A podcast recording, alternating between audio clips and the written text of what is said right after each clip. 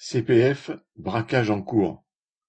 Le gouvernement prévoit de faire payer 10% du coût des formations aux salariés qui utiliseront leur compte personnel de formation, CPF. Cela fait partie du plan d'austérité mis en avant par Bruno Le Maire pour faire économiser 10 milliards au budget de l'État. C'est autant d'argent qui sera volé aux salariés voulant se former. Ce compte de formation est en effet calculé proportionnellement à la masse salariale. C'est une cotisation sociale financée par les richesses que créent les travailleurs.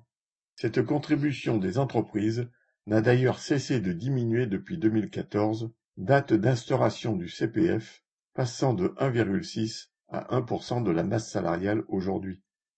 De plus, en fait de formation, il ne s'agit pas de toutes celles que souhaiterait le salarié, mais avant tout de ce qui est utile à l'entreprise. Les formations ont permis de conduire des engins de manutention ou celle de bureautique, figure ainsi parmi les plus fréquentées. Il s'agit donc d'un vol pur et simple. C'était au patron de payer les 550 millions que l'État va récupérer par cette opération. Daniel Mescla